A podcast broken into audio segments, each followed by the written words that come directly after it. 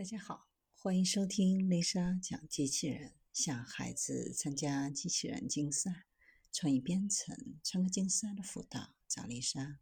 今天给大家分享的是临床诊疗和养生调理一步到位的中医大模型。国内医疗大模型以中医为核心的中医临床智能辅助诊疗系统。实现从基层村级卫生室到三甲中医院的应用覆盖，积累了四百多家等级医院、八千多家基层医疗机构的用户。如果大模型能够规模化落地，就可快速实现到基层的应用。目前有三个子模型，基于已诊断疾病的临床诊疗大模型。仅仅基于症状体征的临床诊疗大模型，中医养生调理大模型。以中医养生调理大模型为例，只需要输入症状体征信息，比如输入怕冷及相关症状，大模型就能够输出一系列多维度的养生方案，包括中药、经络穴位、食疗、茶饮等。两大场景是中医辅助诊疗和中医健康养生服务。首先是治病场景，基于已确诊疾病的临床诊疗大模型，即输入患者疾病症状、体征等信息，就可以让大模型输出结果，以及治疗的方法和中药方剂。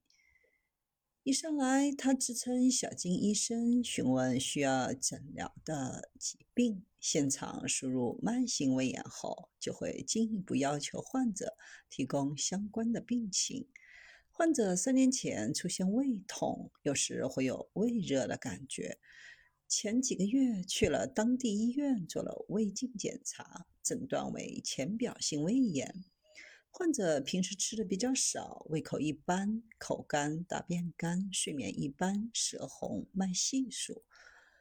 模型最终成功推断出诊型为脾胃阴虚型，并给出了治疗的方法、处方以及用药和用药的方法。